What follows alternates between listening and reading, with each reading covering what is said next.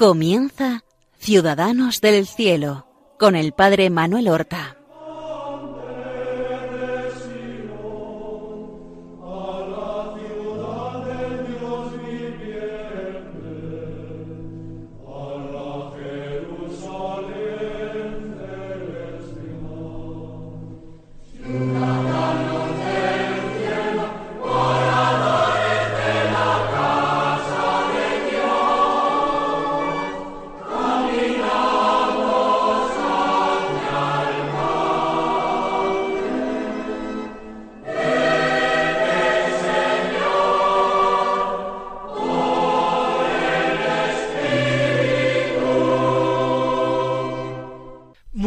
Buenos días, queridos oyentes, seguidores del programa Ciudadanos del Cielo eh, que emitimos en las ondas de la Radio de la Virgen de Radio María.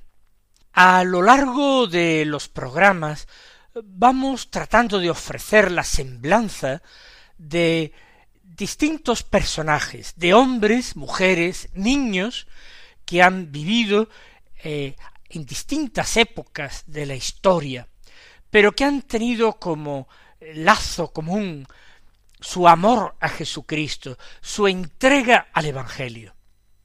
Vidas a veces de lo más normal y corriente, vidas marcadas en ocasiones por el éxito, incluso en la propia vida, el reconocimiento, la admiración de las gentes, o vidas que se han consumido en el olvido o incluso en el desprecio o la persecución.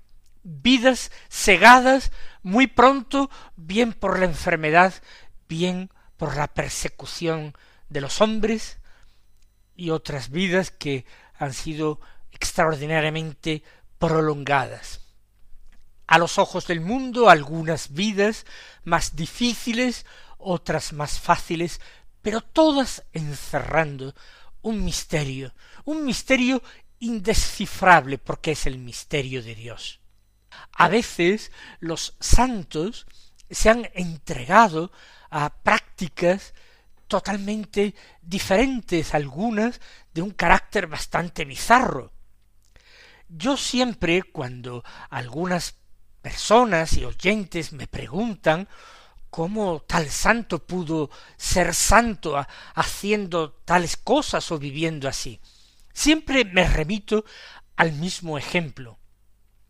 Uno puede ver en la parada del autobús o en el metro a un joven que lleva puestos unos auriculares y está escuchando música, o al menos eso es lo que nosotros suponemos, porque nosotros no escuchamos nada, él sí y tal vez escuchando esta música, movido por ella, se pone a contonearse, a moverse, a marcar un ritmo con su cuerpo, pero un ritmo que para nosotros es totalmente desconocido. Si nosotros nos fijamos en sus movimientos o en sus contoneos, nos parecen ridículos pero nos parecen ridículos por la sencilla razón de que no escuchamos nosotros esa música que él escucha. Porque si escucháramos esa misma música que él escucha, tal vez nos parecerían no contoneos ridículos, sino que diríamos qué bien lleva el compás, qué extraordinario sentido del ritmo tiene, qué bien baila. Pero al no escuchar la música, lo que nuestros ojos ven lo perciben como ridículo. Eso ocurre, exactamente esto ocurre con la vida de muchos santos. Lo que ellos hicieron nos parece extraño o incluso ridículo, pero porque nosotros no conocemos esa música interior que ellos tenían nosotros no escuchamos esas llamadas delicadas que Dios les hacía tocando a la puerta de sus corazones. Si nosotros escucháramos esas llamadas, si nosotros escucháramos esa melodía interior, tal vez entonces nos daríamos cuenta de la perfecta santidad de aquellos hombres o mujeres, de aquellos santos que eh, nosotros incluso nos resistimos a venerar porque sus vidas nos parecen extrañas. Cuando yo hablo, por ejemplo, de San Simeón Estilita, que se santificó pasando gran parte de su vida sobre una columna, a todo el mundo esto le parece algo más bien escandaloso, algo eh, rechazable, algo ridículo. No conocemos ese misterio de Dios que se reveló a San Simeón. Pero no, no, hoy no vamos a hablar de San Simeón, vamos a hablar de otro santo. De hecho, creo que no está canonizado, es simplemente beato, pero que tiene la particularidad de haber sido un asesino. Sí, ustedes ya quizás empiezan a alarmarse o a escandalizarse. Pero pensemos en el primero de todos los santos canonizados, Ciertamente el primero de los santos no es este, pero sí es el de los canonizados, que es el buen ladrón, San Dimas, canonizado por boca de Jesucristo en presencia de su iglesia, representada por la Santísima Virgen María, Madre de la Iglesia, y por San Juan, el discípulo amado. Un asesino fue canonizado por boca de Jesús, y nosotros vamos a asombrarnos de este hombre, otras cosas nos deberían asombrar en su singular vida, de la que conocemos poquísimos, casi ningún detalle. Pero para hacerles ver esa variedad de respuestas a las llamadas de Dios, hoy traemos como figura, como modelo de santidad, al beato Bernardo Bernardo penitente. No estamos hablando del gran San Bernardo de Claraval, la gran figura de la orden del Cister. Hay muchos eh, santos y beatos de nombre Bernardo. Estamos hablando de una figura, como he dicho antes, muy poco conocida, por su antigüedad por el tipo de vida que llevó a cabo nos es también muy difícil rastrearla. San Bernardo penitente no sabemos exactamente dónde nació ni en qué año.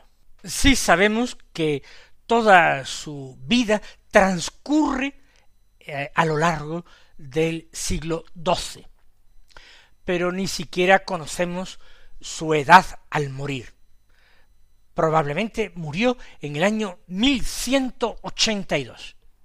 Como no conocemos la edad que tenía al morir, no podemos siquiera eh, intuir o aventurar la fecha en que nació. A él cuando se alojaba en un hospital, estas residencias para peregrinos, para personas sin techos, o buscaba la hospedería de un, uno de estos acogedores monasterios medievales, normalmente se le preguntaba, se le preguntaba su nombre, y él respondía Bernardo, y le preguntaban más, bueno, ¿y quién eres? Y él respondía un pecador, no decía oficio, no hacía alusión a historia. Soy un pecador. Cuando se le seguía preguntando ¿y cuál es su patria? Entonces decía la Provenza. La Provenza es una región francesa en el sur de Francia. Parece, y es el dato más seguro que tenemos, que nació allí. Pero, ¿dónde nació?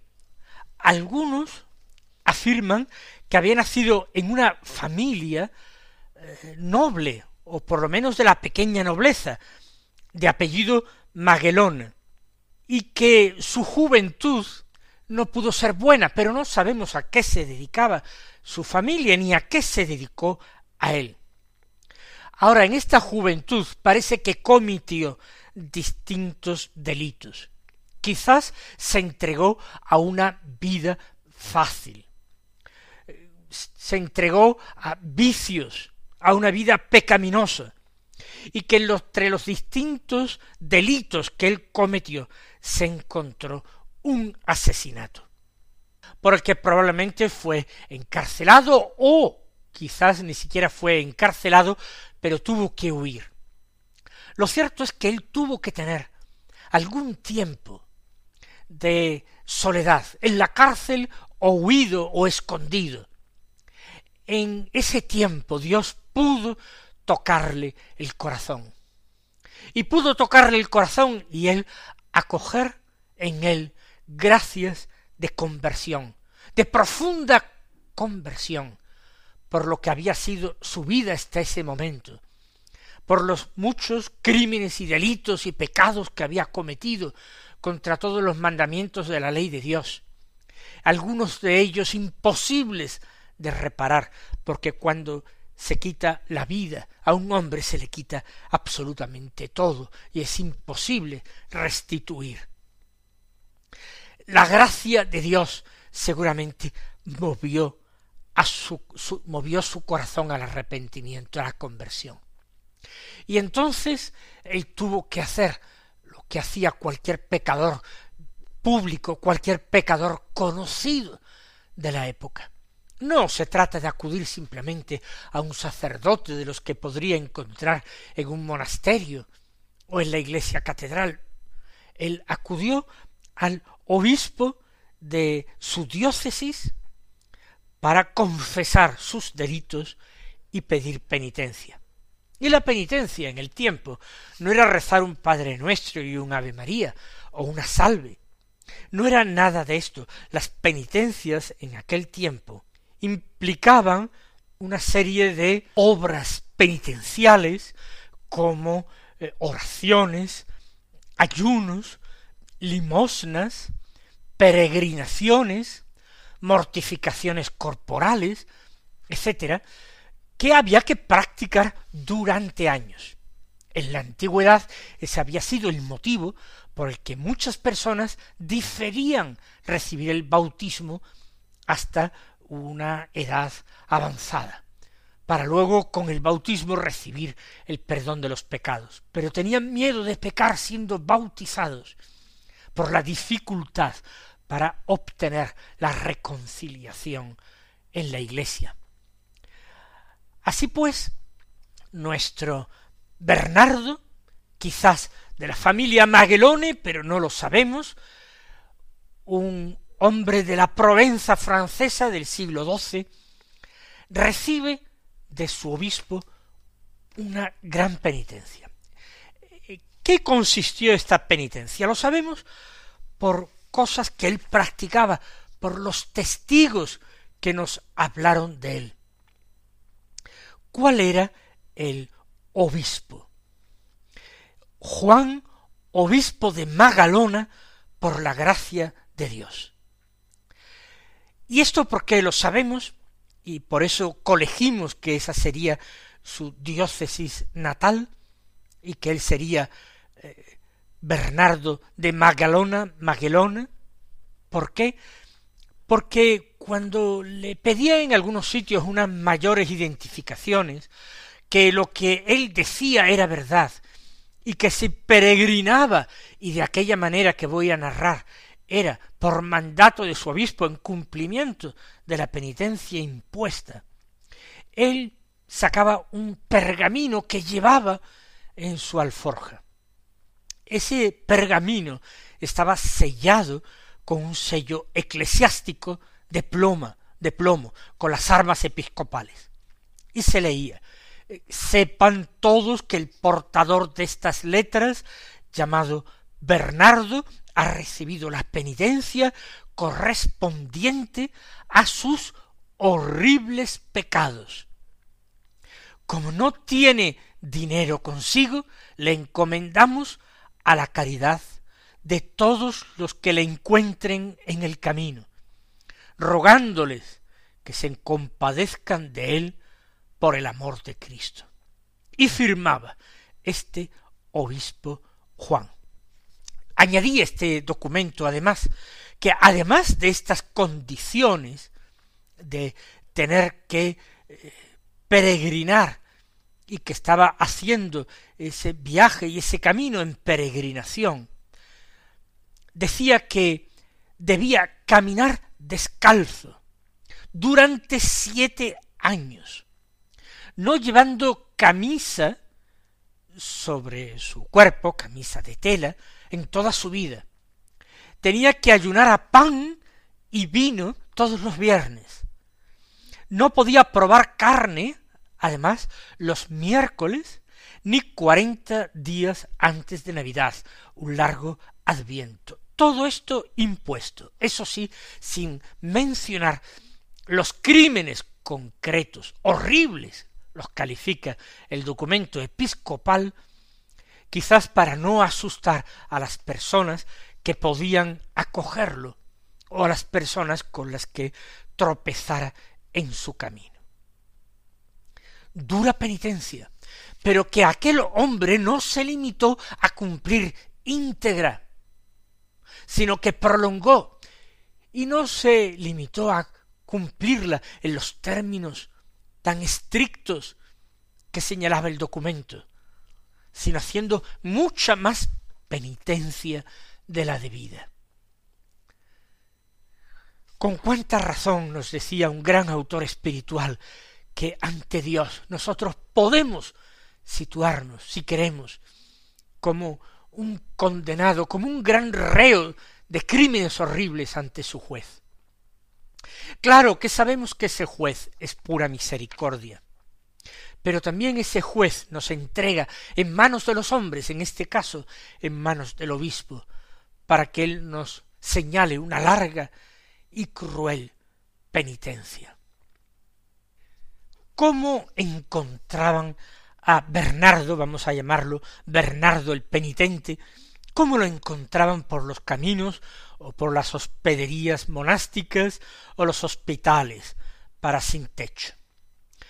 Pues lo veían como una persona que iba sucio, desgreñado, la barba crecida y revuelta, las piernas las llevaba desnudas y con frecuencia heridas y con llagas, los pies descalzos, porque eso estaba impuesto por penitencia. Caminó tanto Fíjese que fue tres veces a Tierra Santa. Fue a Roma varias veces, a Santiago de Compostela, y que llegó siglo XII, que llegó a la India para visitar la tumba de Santo Tomás.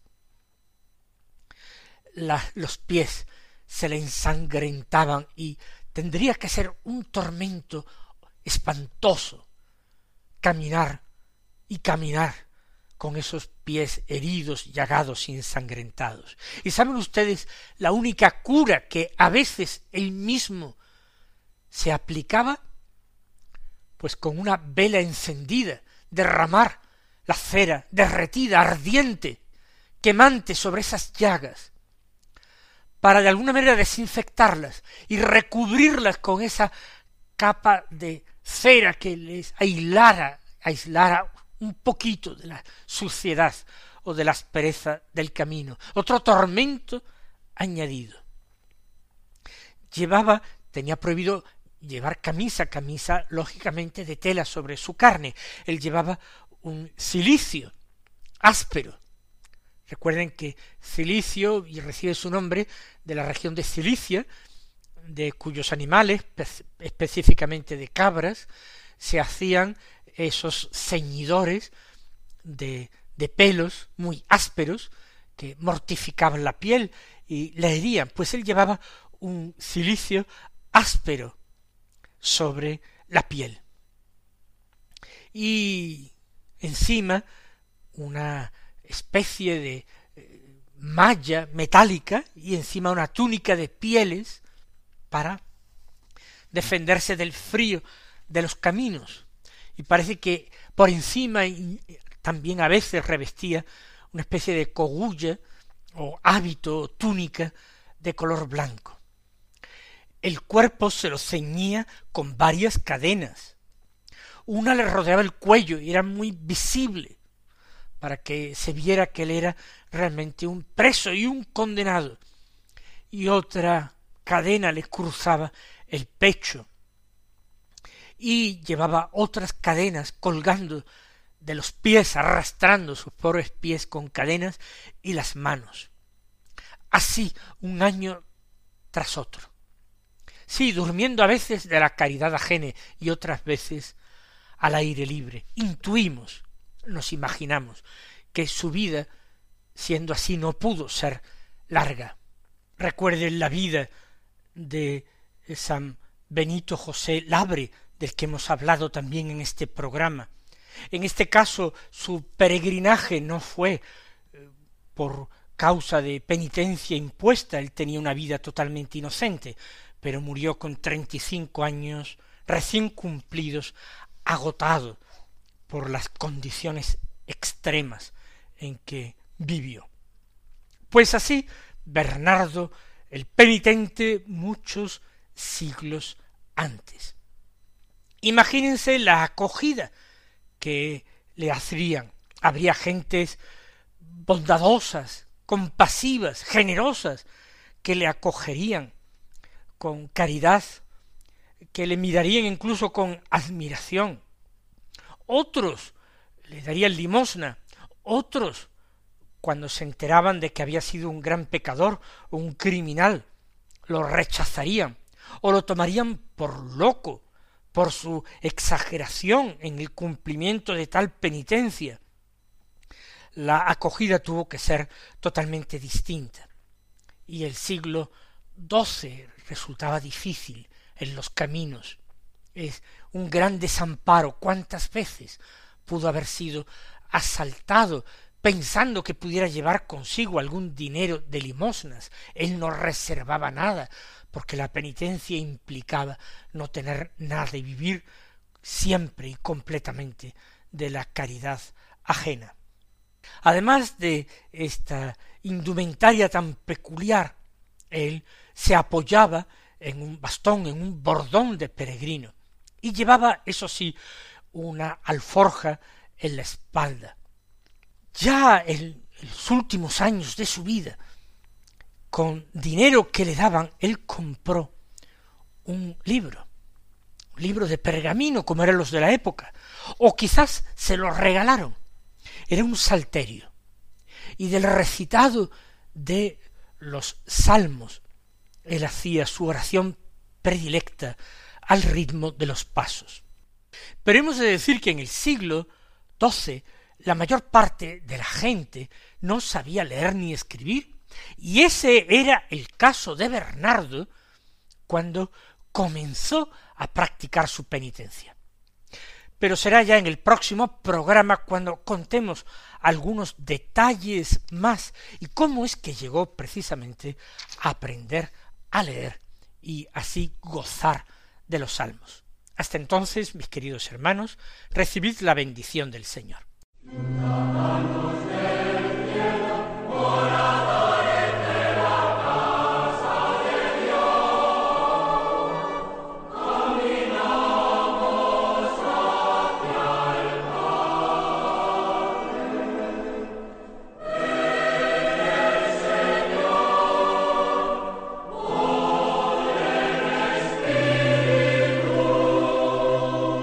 Han escuchado en Radio María Ciudadanos del Cielo con el Padre Manuel Horta.